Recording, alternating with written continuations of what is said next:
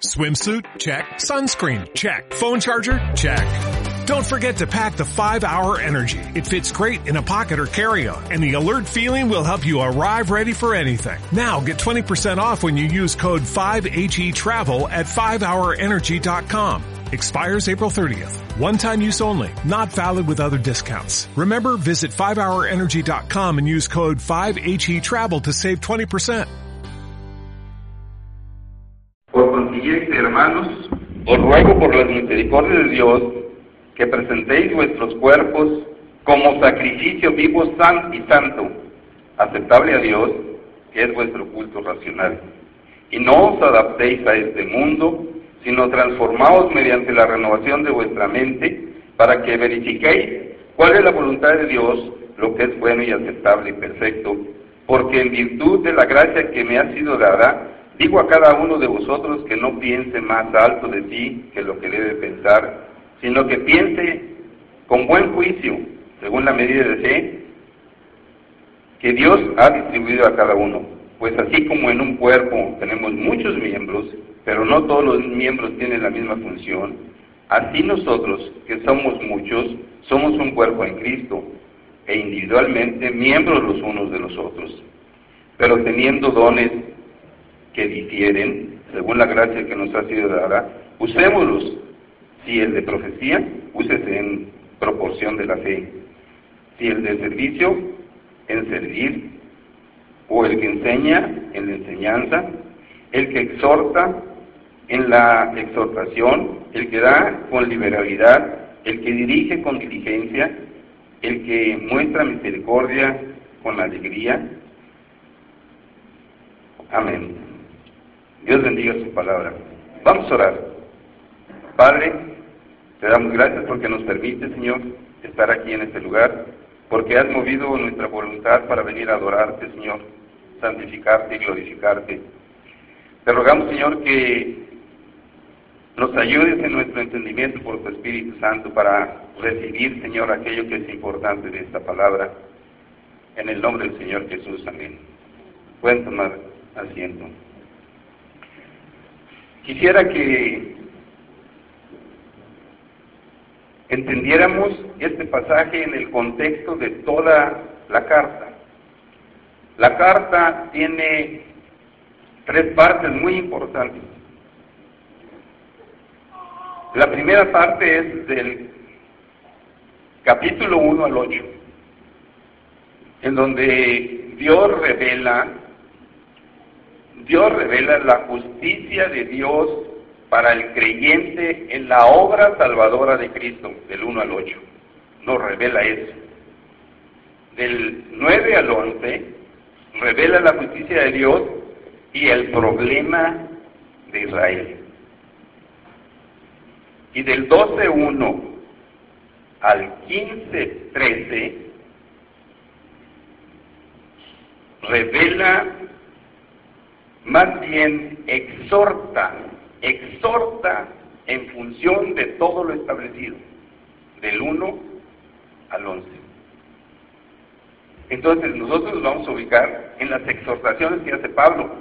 Esta carta, dice un autor, que tiene un desarrollo tan perfecto que parece es un, desarrollo matemático, y así es. ¿eh? Ustedes lo, lo verán si es que lo analizan a profundidad. En el pasaje que nosotros vamos a ver son dos partes muy importantes, versículo 1 y 2, 12, 1 y 2. Y del 3 al 8 es otra parte. La primera parte trata de la actitud o el deber que tiene el cristiano justificado hacia Dios. Y del 3 al 8, la actitud o el deber que tienen los cristianos justificados con relación a otros cristianos justificados. Eso es lo importante de, esta, de, esta, de, esta, de este pasaje. Vamos a, a enfocarnos al versículo 1 y 2, a los versículos 1 y 2 de Romanos. El versículo 1 dice, por consiguiente, hermanos, os ruego, por la misericordia de Dios, que presentéis vuestros cuerpos como sacrificio vivo santo, aceptable a Dios, que es vuestro culto racional.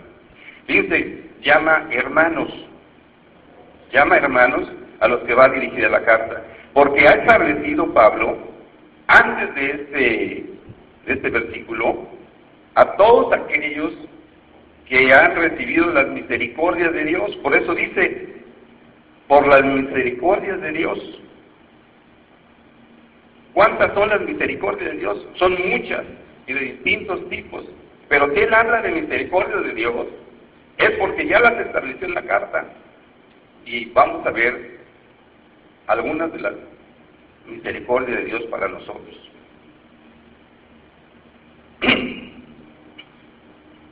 Pero si, si nos fijamos, dice, os ruego, os ruego por las misericordias. Luego, luego hay una exhortación. Por eso este, se hace ese énfasis, os ruego, o sea, está exhortando que por las misericordias de Dios presentemos nuestros cuerpos, presenten, dice, vuestros cuerpos, no un cuerpo, vuestros cuerpos, le está hablando a toda la congregación. Aquí vamos a ver unas, unas cuantas misericordias que están establecidas aquí, en, la revelación del 1 al 8. Son muchas, pero vamos, escogí unas cuantas. Vayamos a, aquí mismo en Romanos 2.4. Aquí nos dice en Romanos 2.4 que Dios por su misericordia, por su paciencia, por su tolerancia, nos bendice con el arrepentimiento. Es lo que dice. Es una misericordia de Dios que nos llegue el arrepentimiento a nosotros. Nosotros no tenemos capacidad para arrepentirnos, para arrepentirnos de nuestros pecados. Entonces, ya hay muchas, muchas misericordias, porque Él por su misericordia nos conduce al arrepentimiento. Hace unos cinco o seis eh, eh, domingos que el pastor habló de, de Hechos 11, eh, e hizo énfasis, eh, hizo énfasis en, en 11.18, donde se declara, así que a los gentiles también les ha sido dada, dado el arrepentimiento, es una misericordia, definitivamente es una misericordia que Él nos dé el arrepentimiento. Nosotros no, no podemos arrepentirnos por, por muchas razones. Ahorita hablaba el hermano eh, René del corazón. El corazón no, no tiene voluntad de, de, Dios si está en la carne. De, del capítulo 1 al 8 hay una parte central que es el núcleo de la justificación de 3.21, de 3.21 al 4.25. Allí está lo medular de la justificación. La justificación es una misericordia también de Dios, porque dice 3.21, ahora aparte de la ley se ha manifestado toda la justicia de Dios, aparte de la ley. ¿Qué quiere decir aparte de la ley? Sin la intervención de la ley, sin la intervención, porque por la ley nadie será justo. Aparte de la ley, se ha manifestado la justicia de Dios, que estaba testificada en la ley y los profetas. Los profetas. La justicia de Dios por la fe en Jesucristo. La justicia de Dios por la fe en Jesucristo para todos aquellos, todos aquellos que creen en Él. Y dice, sin diferenciación, ni de creo, ni de, ni de edad, ni de color, ni de nación, ni de cultura, para todo aquel que cree en Jesús, por la fe en Jesús, es justificado por Dios.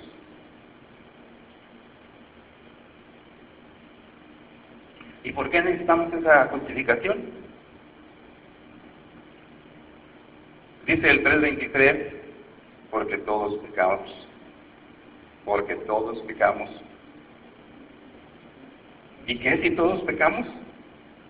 Hay algo establecido por Dios que el que peca es culpable.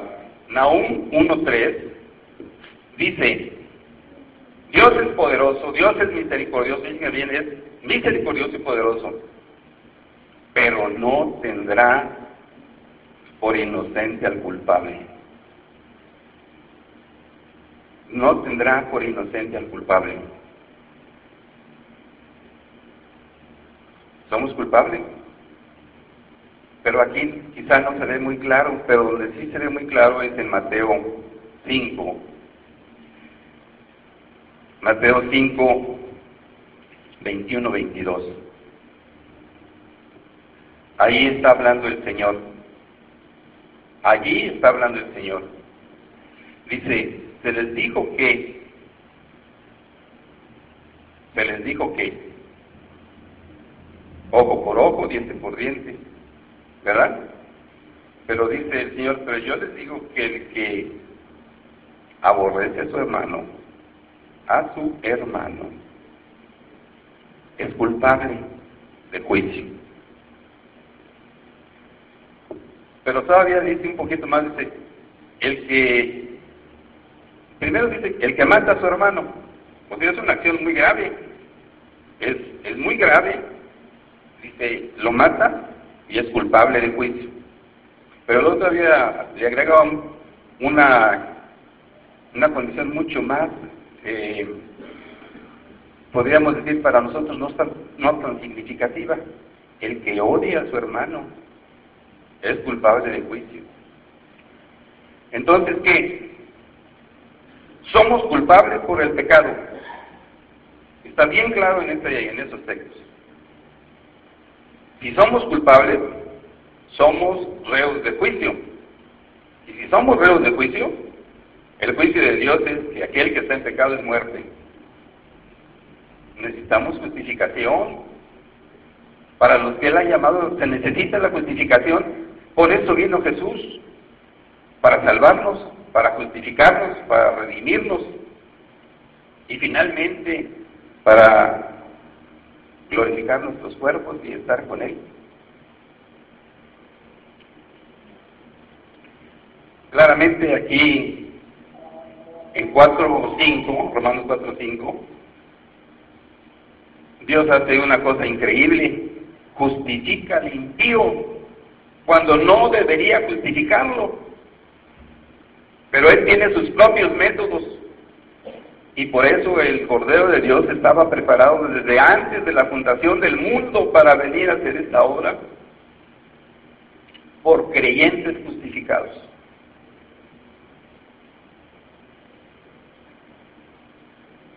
...3.24 dice que... Romanos 3.24 que fue solo por gracia. Exclusivamente por gracia. No teníamos ningún mérito que andábamos en pecado. y fuimos redimidos por Jesús. Jesús pagó en la cruz. Por eso decía yo que es central allí, porque ahí se revela la obra de la justificación por la muerte de Jesús en la cruz.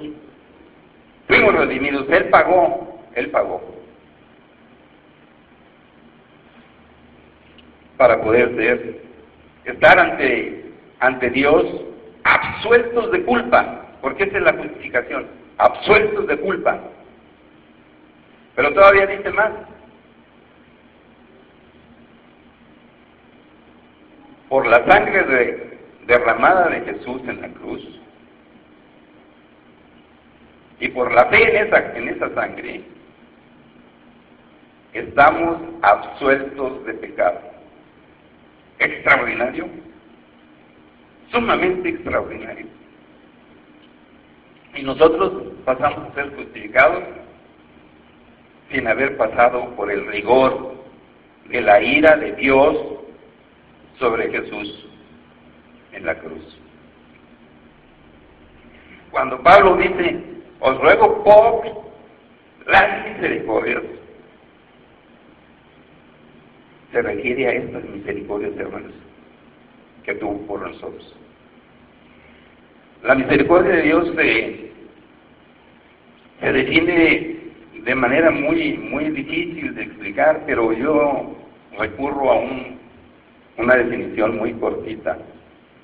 Misericordia de Dios es el amor fiel de Dios. En donde ustedes vean misericordia de Dios y ponen esto, el amor fiel de Dios, encontrarán que casa perfectamente bien. Porque os ruego por el amor de Dios, que es fiel, que presentéis vuestros cuerpos como sacrificio vivo, santo, agradable. Fíjense que dice, presenten sus cuerpos. Presenten sus cuerpos. Dice, como sacrificio vivo, santo, aceptable a Dios, que es vuestro culto racional. Vuestro culto racional quiere decir la adoración, la adoración que corresponde al entendimiento de las misericordias de Dios, eso quiere decir. Tu cuerpo tienes que presentarlo en sacrificio vivo, en adoración. Miren, la adoración no es abstracta, no es interna, no es mística, porque aquí dice que presenten vuestros cuerpos, vuestros cuerpos. ¿Qué quiere decir? Que debe haber una evidencia física de acciones concretas de servicio a Dios con nuestro cuerpo. Eso es lo que nos quiere decir. No que adoremos, sí adoramos, alabamos a Dios externamente, pero eso Pablo dice, la adoración es aquella que se ve a través de sus cuerpos. Y aquí está haciendo esto Pablo esta extraordinaria exposición, porque va dirigido a los dones, va dirigido a los dones. Los dones no pueden, no pueden hacerse mentalmente, no pueden ejercerse mentalmente, no pueden realizarse mentalmente, no obran mentalmente, tienen que ser de manera física, por eso dice que presentéis vuestro cuerpo, vuestros cuerpos en adoración. Quiere decir que el ejercicio de los dones es para adoración de Dios. Eso es lo que nos está diciendo. Dios no puede aceptar un cuerpo, un creyente en pecado. De ninguna manera.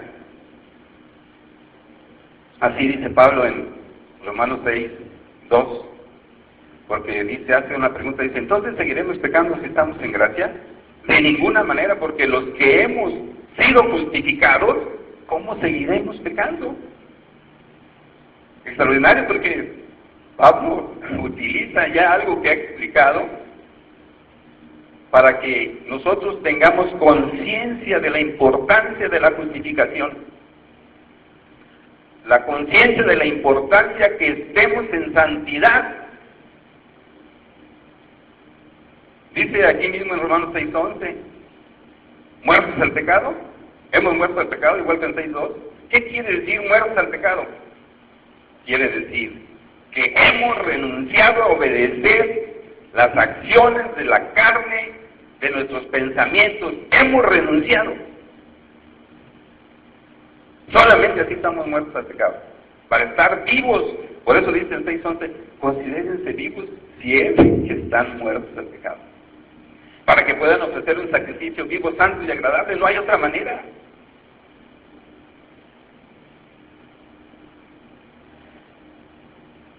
¿Estarán de acuerdo conmigo en esto no?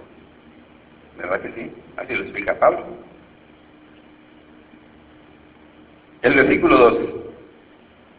Y no os adaptéis a este mundo, sino transformaos mediante la renovación de vuestra mente para que verifiquéis cuál es la voluntad de Dios, lo que es bueno y aceptable y perfecto.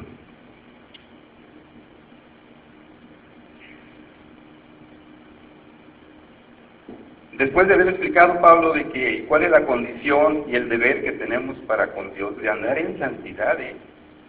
el hermano dijo, ama su santidad. Nosotros de manera semejante tenemos que amar nuestra santidad.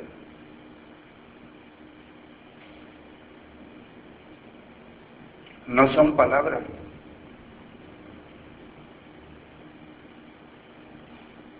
Debemos andar en santidad en todo lugar, en todo tiempo. No hay ningún momento de reposo. Y una de las cosas que Pablo plantea inmediatamente dice, no te adaptes a este mundo. Si realmente eres un creyente vivo, santo, no te puedes adaptar al mundo, no te debes adaptar al mundo. Quien nos explica bien esto es, lo podemos encontrar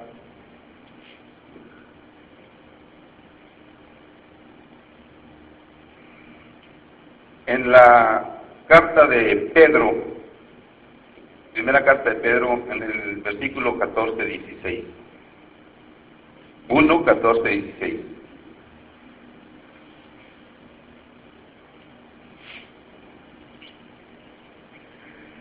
Dice, como hijos obedientes, como hijos obedientes, no os conforméis a los deseos, o sea, no te adaptes, no tomes la forma a los deseos que antes tenías en tu ignorancia. Ahora, hermanos, ya se ha dicho, ya no son ignorantes, ya no somos ignorantes, sino que así como aquel que os llamó a santidad, por eso dice, presenten nuestros cuerpos en sacrificio vivo, santo y agradable. Así también sed ustedes santos en toda vuestra manera de vivir, en toda vuestra manera de vivir. Porque escrito está, sed santos porque yo soy santo, porque yo amo mi santidad. ¿No les parece que, claro, que debemos amar nuestra santidad también, cuidarla? Veo que algunos dicen que sí. Extraordinario. Miren, Juan, primero de Juan 2.15 nos explica también lo que lo que sucede si ama uno al mundo. No ames 2.15, eh, Juan 2.15. No ames al mundo ni las cosas que están en el mundo. Si alguno ama al mundo, el amor del Padre no está en él. El amor del Padre no está en él. Cristo nos amó, Dios nos ama, el Espíritu Santo nos ama, y hay en nuestro corazón de ese amor. Porque dice claramente, el amor de Dios no está en él. Quisiera hacer una aclaración del amor de Dios. El amor de Dios es único, perfecto. El amor nuestro es, difiere un poco. Si hay posibilidades, en otra predicación lo podremos aclarar. Porque todo lo, él dice el 16, porque todo lo que hay en el mundo, la pasión de la carne, la pasión de los ojos y la arrogancia de la vida, no proviene del Padre, sino del mundo. Y el mundo pasa, y también sus pasiones, pero el que hace la voluntad de Dios permanece para siempre el que hace la voluntad de Dios.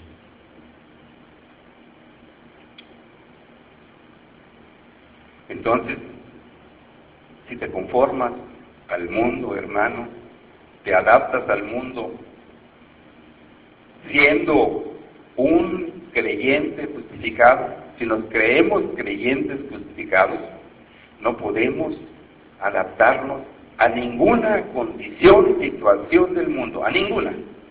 Es categórico.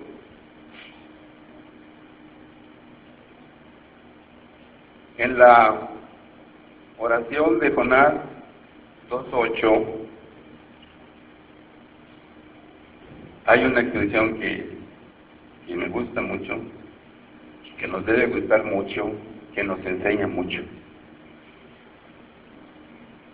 El que va en pos de vanidades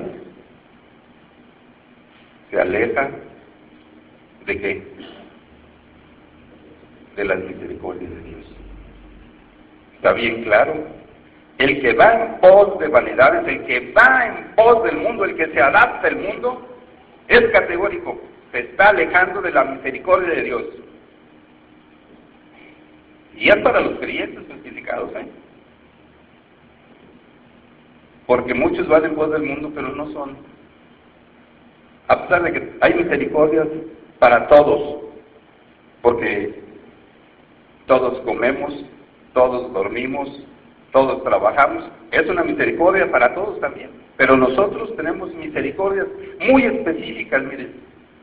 Tenemos esa ventaja con respecto a los del mundo. Pero tener esa ventaja no es una virtud, ¿eh? Porque la ventaja nos la, dio, nos la dio Dios. Ni tampoco ser privilegiados es un mérito, tampoco. Porque los privilegios nos ha dado Dios no por mérito, sino por gracia. Tenemos que tener mucho cuidado en ese aspecto. Entonces, Pablo dice, no se conformen, volviendo a, a Romanos 12, no te, no te conformes, no te adaptes a este mundo, porque te alejas de la misericordia de Dios, porque no vivirás para siempre, sino que transfórmate mediante la renovación de tu mente, de tu mente. Transforma, dice, transformaos, transformaos. Tiempo presente. No dice, ustedes fueron transformados. No dice, ustedes serán transformados. Dice, transfórmense diario en la mente. Dios se encarga de eso, de ir renovando la mente.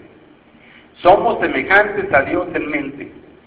De otra manera, ¿cómo podríamos irnos transformando? Hay un versículo en Lucas 10, 27, Lucas 10, 27, que nos, palabra del Señor Jesucristo,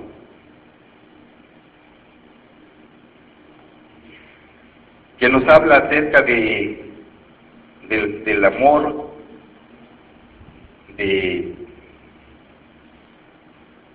de nosotros hacia el, al Padre.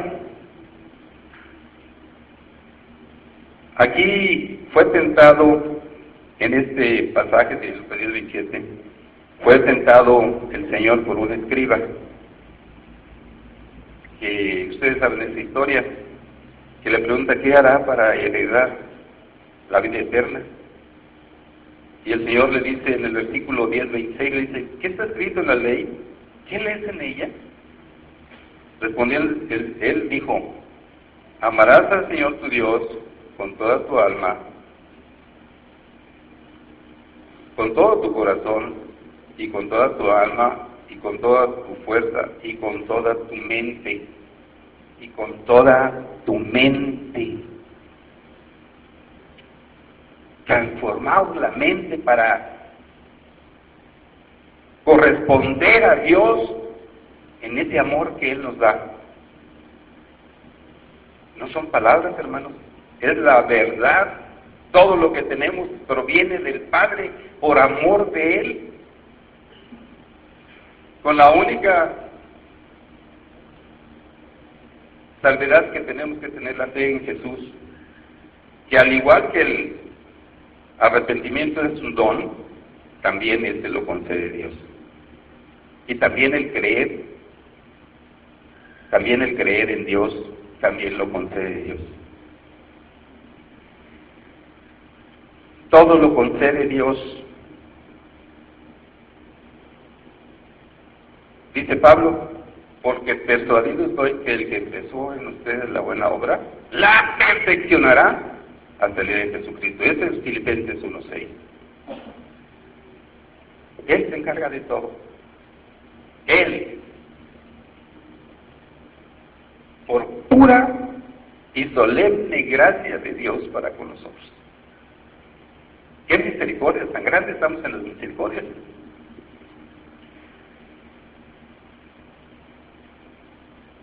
Dice Filipenses 2, 12, 13 que debemos estar pendientes de nuestra santidad. Pendientes de nuestra santidad. Ahí hay un versículo que luego este no sabemos muy bien, pero este dice el 12, así que amados míos, tal como siempre habéis obedecido, no solo en mi presencia, sino ahora mucho más en mi ausencia, ocupaos en vuestra salvación con temor y temblor. Ocupaos de vuestra santidad. Eso es lo que quiere decir. Y luego este versículo ocasiona un montón de problemas. Oye, sí se puede perder la salvación. Porque aquí dice que, nos ocupemos, ¿qué quiere decir? Y entonces se puede perder. No, hermanos, la salvación es un don. Dios no te lo puede dar y te lo puede quitar. Aquí te dice, ocúpate de tu santidad. Ocúpate de tu santidad. Porque Dios es quien obra en nosotros, tanto el querer como el hacer, por su buena voluntad. Dice Beneplácito, por su buena voluntad. Y otra vez se enfoca en su buena voluntad. La voluntad de Dios es para nosotros un, un, regalo realmente para nosotros, la voluntad de Dios.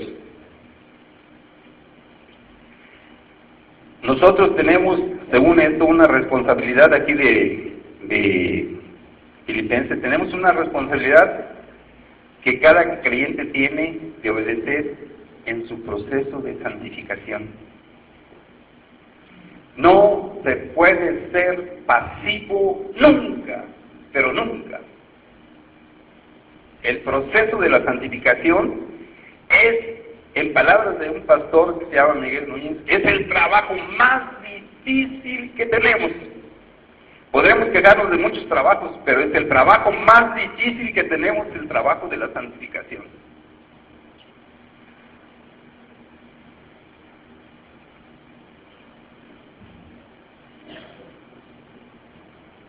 Volvemos otra vez a Romanos 12. Entonces, transformados, pero mediante la mente, que el Señor se encarga de irla transformando, la va renovando, pero dice una expresión tan extraordinaria, tan significativa, que dice, para que verifiquéis cuál es la voluntad de Dios, lo que es bueno, aceptable y perfecto, para que verifiquéis ¿Qué quiere decir Pablo con esto? Para que verifiquéis.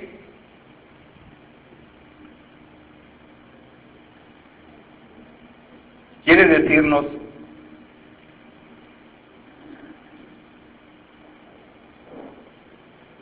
que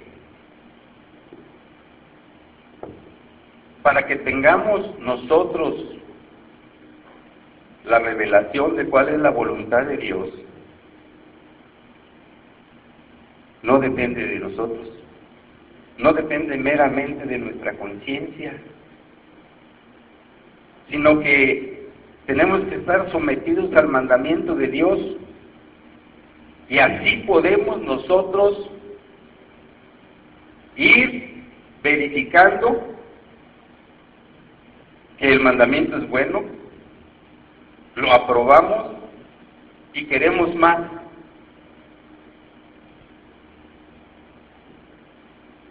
No podemos discernir por nosotros mismos la voluntad de Dios para nosotros.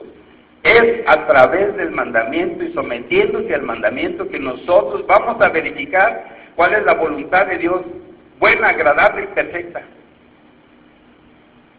¿Nos sometemos a un mandamiento? ¿Nos sometemos a más mandamientos? Y cada vez vamos a querer más y más y más para encontrar cuál es la voluntad de Dios para nosotros. No hay otra manera. Por eso Pablo lo dice, para que verifiquéis, dice, cuál es la voluntad de Dios. Solamente hay esa manera. Miren, la voluntad de Dios se expresa de dos formas, en mandamiento y en propósito. Toda la Biblia está llena de esas dos voluntades de Dios, de mandamiento y de propósito. La voluntad del mandamiento es amarás al Señor Dios con todo tu corazón, no matarás, no adulterarás, no te vengarás. Estos son mandamientos para que nosotros los ejerzamos. Nos sometamos a ellos. La voluntad de propósito de Dios, eso lo realiza Él absolutamente. Por eso dice, estoy persuadido que el que empezó la obra de ustedes la terminará. Él, ese es un propósito de Él y la va a hacer. Él lo va a hacer porque es una determinación de Él. Lo que nos corresponde a nosotros es someternos siempre a los mandamientos.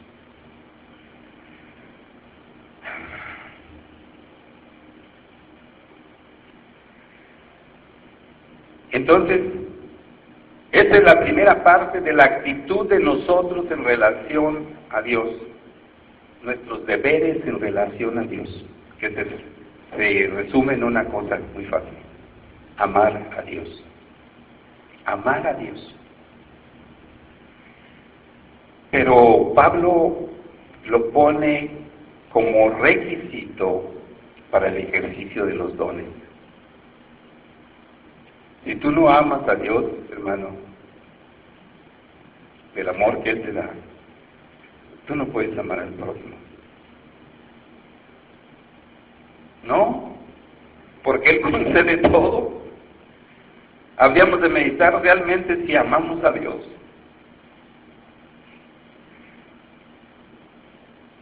Y podemos, y podemos pensar, llegar a una conclusión, no lo amamos lo suficiente.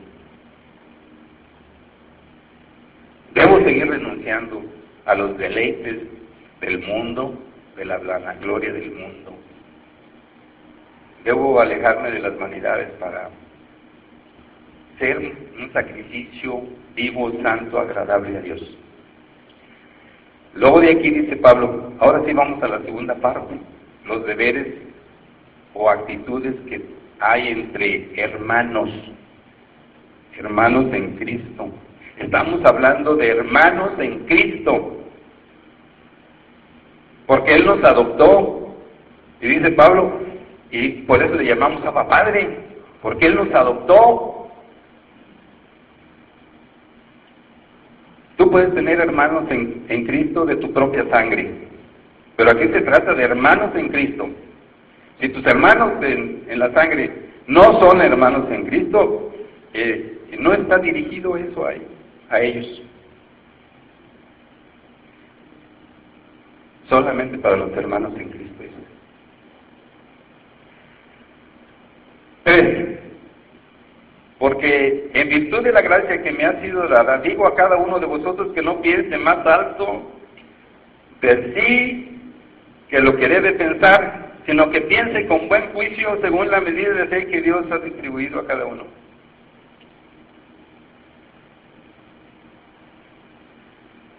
Está preparando Pablo para el ejercicio de los dones. Quiere decir Pablo aquí, miren, se les ha dado dones, pero todos tienen dones. No tienes tú, no eres tú el único que tiene dones, ni tienes tú el único don más importante. No te miras con un metro tuyo para exaltarte. Los dones no son para exaltarse uno mismo. Los dones son para edificación entre hermanos. Ya hemos eh, hablado mucho de la edificación, pero la edificación entre hermanos que no están en Cristo o que están en pecados es hueca, no sirve de nada. La edificación o el ejercicio de los dones que no están en un cuerpo vivo, santo, agradable a Dios, no sirve de nada. Por eso lo establece Pablo así. Todos tenemos dones y, y los dones no vienen solos, vienen algunos entrelazados, como lo veremos. Pero todos tenemos dones. Y hay uno muy sencillo que el que está convencido de por el Espíritu Santo de que tiene un don, por lo menos tenemos el don de exhortación a todos los hermanos en una actitud que no sea conveniente, exhortándolo a que vuelva al camino. Pero tú no puedes exhortar a nadie que venga al camino si tienes una viga aquí en el ojo y le ves la pajita al otro en el ojo. Tenemos que tener cuidado con el uso de los dones. Primero, hermano, anda en santidad para que puedas ejercer tus dones. Dice que la medida de fe que Dios dio a cada uno. Esta expresión puede causar alguna confusión.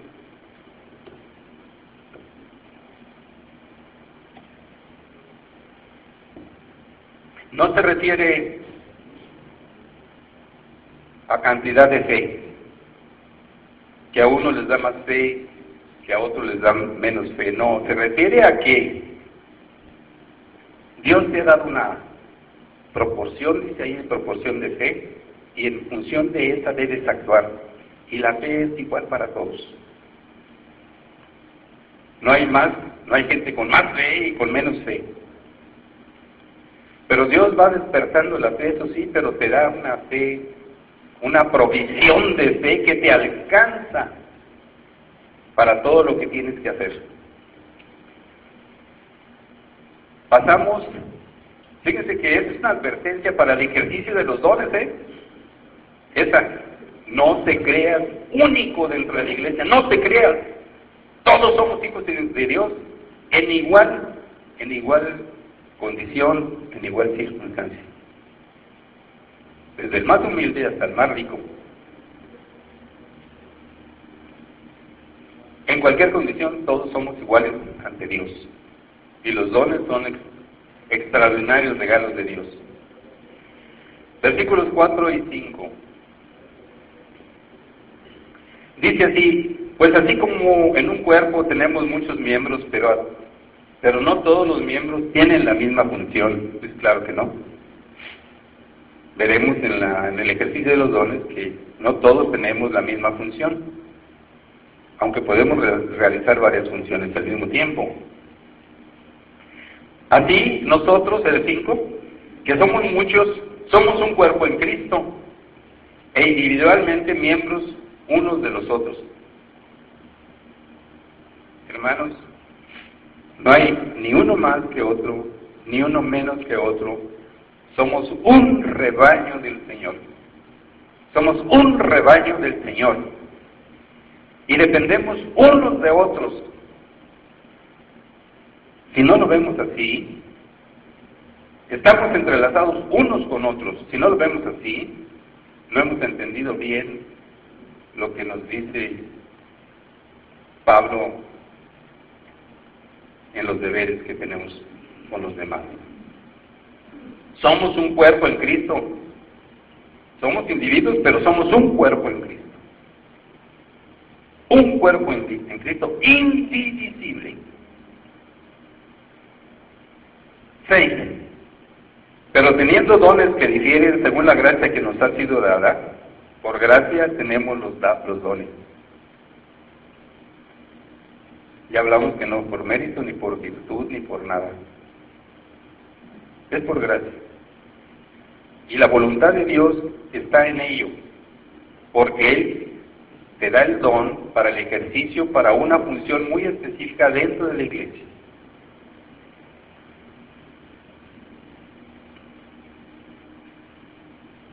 Usémoslos, usémoslos. Esta es una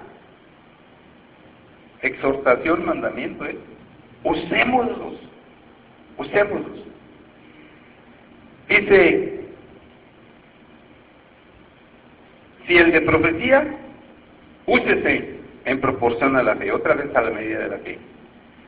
Tú lo tienes, tú tienes que predicar conforme a la fe que Dios te ha dado. Tienes que predicar. Si Él te dio la provisión de palabra suficiente para que prediques la palabra, tienes que predicar. No exactamente en este lugar. No. Puedes predicar, y de hecho aquí se predica en los salones de, que se tienen preparados.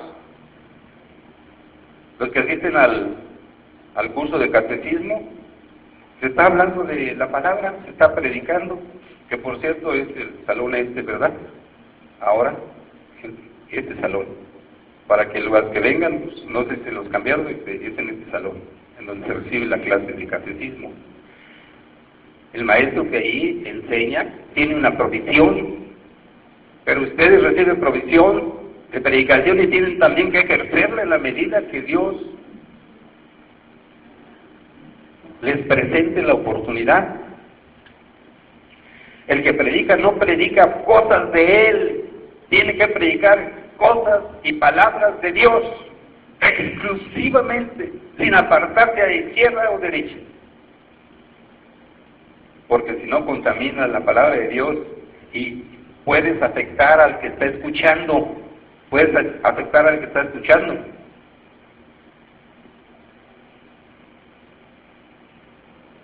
Es un don espiritual. En realidad, todos los dones son espirituales, pero este es de los de mayor categoría. Predicar. Decía yo, no necesariamente tienes que estar predicando aquí, hermano. Hay muchas maneras de predicar.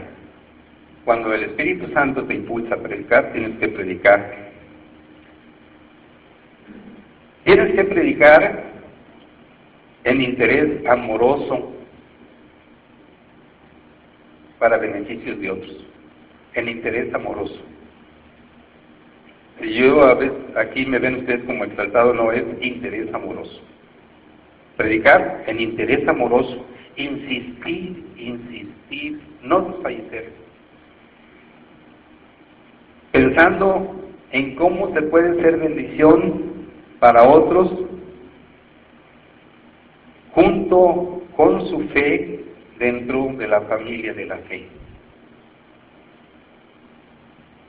Para exaltar la fe en Jesús, nuestro Salvador.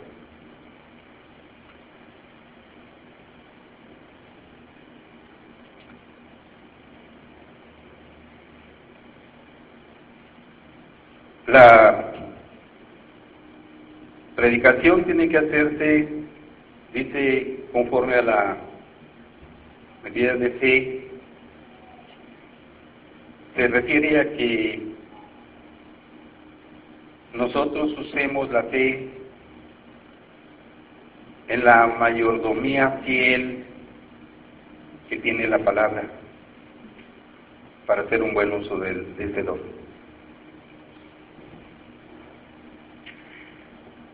Todo creyente recibe el don y una provisión exacta de lo que para el ejercicio de su don Oye, y yo no he recibido todavía la provisión exacta que tengo para predicar. No lo sabemos, hermano, no lo sabemos la verdad. Yo hace ocho años yo no lo sabía.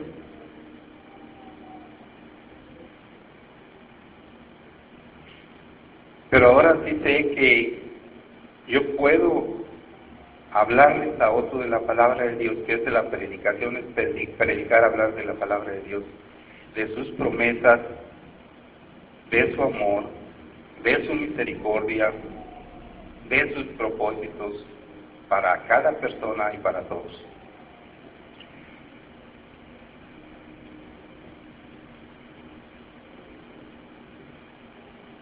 Volvemos otra vez a Romanos 12. Entonces,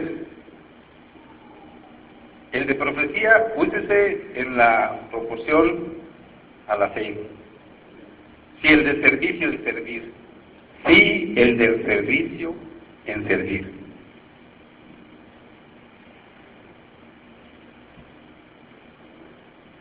En la palabra de, en la escritura en, griego se usa para esta palabra de servicio diacon, diaconía, diaconía, que relaciona con diáconos, con diáconos. Aquí en la iglesia no, no, se, no, no se les reconoce como diáconos todavía, pero son diáconos. Los que recogen la ofrenda sirven, sirven, ayudan. Los que ordenan todo aquí sirven, ayudan, tienen ese don. Todos tenemos ese don, pero a veces nos escondemos para hacerlo, porque ¿quién no puede arreglar la silla? ¿Quién no puede limpiar aquí? Pero todavía este, Dios no nos despierta bien ese, ese don. Los que reciben en la puerta son diáconos. Los que ayudan en la organización de todos los eventos son diáconos. Pero dirán, oye, pero eso es, muy poquito ser diácono. No, no, no, no. En Hechos 6.5 hay una designación de diáconos. Hechos 6.5. Ahí se nombra a unos diáconos para que sirvan en la iglesia. Entre ellos está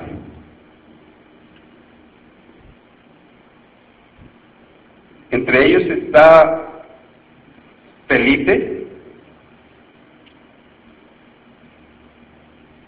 está, dije 6.5, ¿verdad? Sí.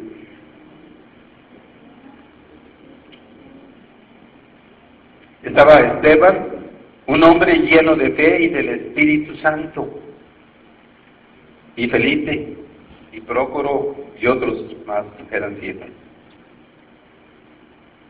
Esteban, hombre lleno de fe y del Espíritu Santo. Pues todos los que tienen dones deben ser llenos de fe y del Espíritu Santo. Y ustedes saben que uno de los discursos más extraordinarios que hay en Hechos fue hecho por Esteban. El que sirve aquí también tiene que tener ese don de conocer la palabra. Felipe fue el primer misionero que apareció en en Samaria. ¿Se acuerdan en aquella escena con el con el hombre este de Candate? ¿Sí?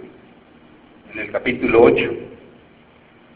Ese después fue predicador en Samaria. Después de que los esparcieron, fue predicador que se dice aquí jocosamente que fue el primer predicador internacional porque fue de Judea a Samaria. ¿eh? Entonces, si sirves hermano, es un don extraordinario también. Enseñar, volvemos otra vez a Romanos 12. Sé que está fuerte el calor, hermanos, pero tenemos que terminar. Ya primero vamos a terminar. El 7 dice, si el de servicio es de servir, o el que enseña en la enseñanza, ese está entrelazado con el de predicar. Ya hemos explicado el de predicar. Si vas a enseñar, debes tener una provisión grande de palabra que Dios te concede para que hables de ella. Ten cuidado con esa provisión porque no la puedes tú manipular. Tiene que ser exacta la predicación, la explicación. Tienes que estudiar mucho, tienes que someterte ante Dios para poder explicar. Entonces, este, este don de enseñar, predicar y exhortar están bien entrelazados. Ningún don viene solo. El que enseña es el maestro, es maestro, que tiene que tener un buen depósito de revelación divina, ¿eh? Es indispensable. Es capital para enseñar a la iglesia. Tiene que tener revelación, es capital. Exhortar. El que exhorta el ocho, el que exhorta en la exhortación. Es importante que siempre exhortemos. Exhortemos. Os ruego, hermanos, por la misericordia de Dios. Os ruego, hermanos, es una exhortación. La mejor exhortación que hay es la que dice Pablo en Hechos 13, 43. No dice Pablo, Lucas. Que perseveren en la gracia, en la gracia de Dios. Es la mejor exhortación que tú puedes hacer a un hermano. Persevera en la gracia que Dios te ha dado. Esa es la mejor exhortación. El que reparte con liberalidad, el que da con liberalidad. Dios te da mucho, hermano, puedes repartir. Pero una condición importante es esta, dice, con liberalidad. No ocultes alguna intención cuando estás dándole a otro. Como Ananías y Zafira, que dieron a la iglesia, pero se quedaron con una parte de, de la venta. Si tú das para sentirte bien, si tú das para que te exalten, si tú das con una intención oculta, ese don está mal aplicado. Tienes que dar por fe, para fe. Tienes que dar por amor de la abundancia que Dios te ha dado.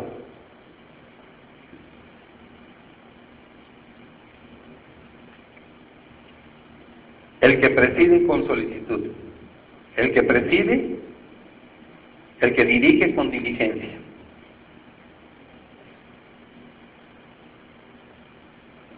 Deben ser tenidos los que están aquí, los que hablan de Dios, por dignos y honorables delante de la iglesia, el que preside. Los que presiden la alabanza deben ser dignos y honorables. Y esa es una cosa muy difícil para nosotros, porque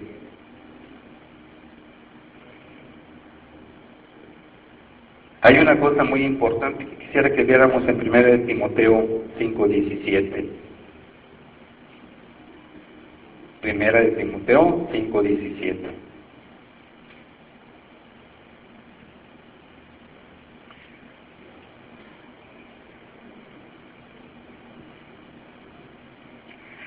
Dice, los ancianos que gobiernan, que gobiernan bien, sean considerados dignos de doble honor.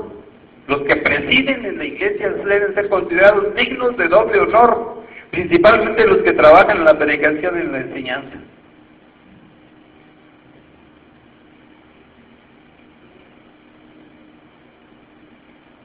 Los que presiden tienen que ser considerados dignos de doble honor.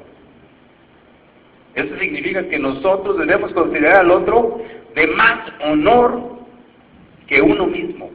Eso es muy difícil para ejercer ese don. ¿Por qué voy a considerar yo a otro más digno de doble honor que yo?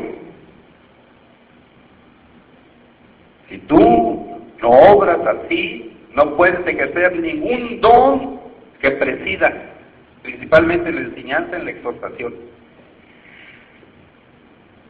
Finalmente, el que hace misericordia con alegría. Acuérdense que es el deber o la actitud de hermanos en Cristo. El que hace misericordia con alegría. Los enfermos, moribundos, aconjujados, afligidos, necesitan las visitas de parte de alguien de la iglesia, que sepa impartir verdadera compasión y comprensión cristianos. ¿Qué quiere decirnos esto, hermanos? Con alegría. No vayas a ver a un enfermo y le digas, oye, fíjate que tuve un pariente que estaba igual que tú. No, no vayas con esa actitud. Tienes que ir con alegría. Dijo Pablo, ahora estamos más cerca de la salvación que antes que cuando creí. Cada vez estamos más cerca de la salvación. Eso necesita una explicación, pero podríamos verlo de esa manera. Cada vez estamos más cerca de la segunda venida del Señor Jesucristo.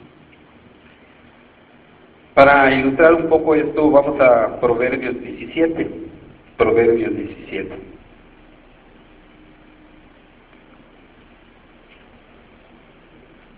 Vamos a consultar dos versículos. Proverbios 17, 17. Proverbios 17, 17. En todo tiempo ama el amigo. En todo tiempo ama el amigo. O sea, en todo tiempo habla el, ama el hermano.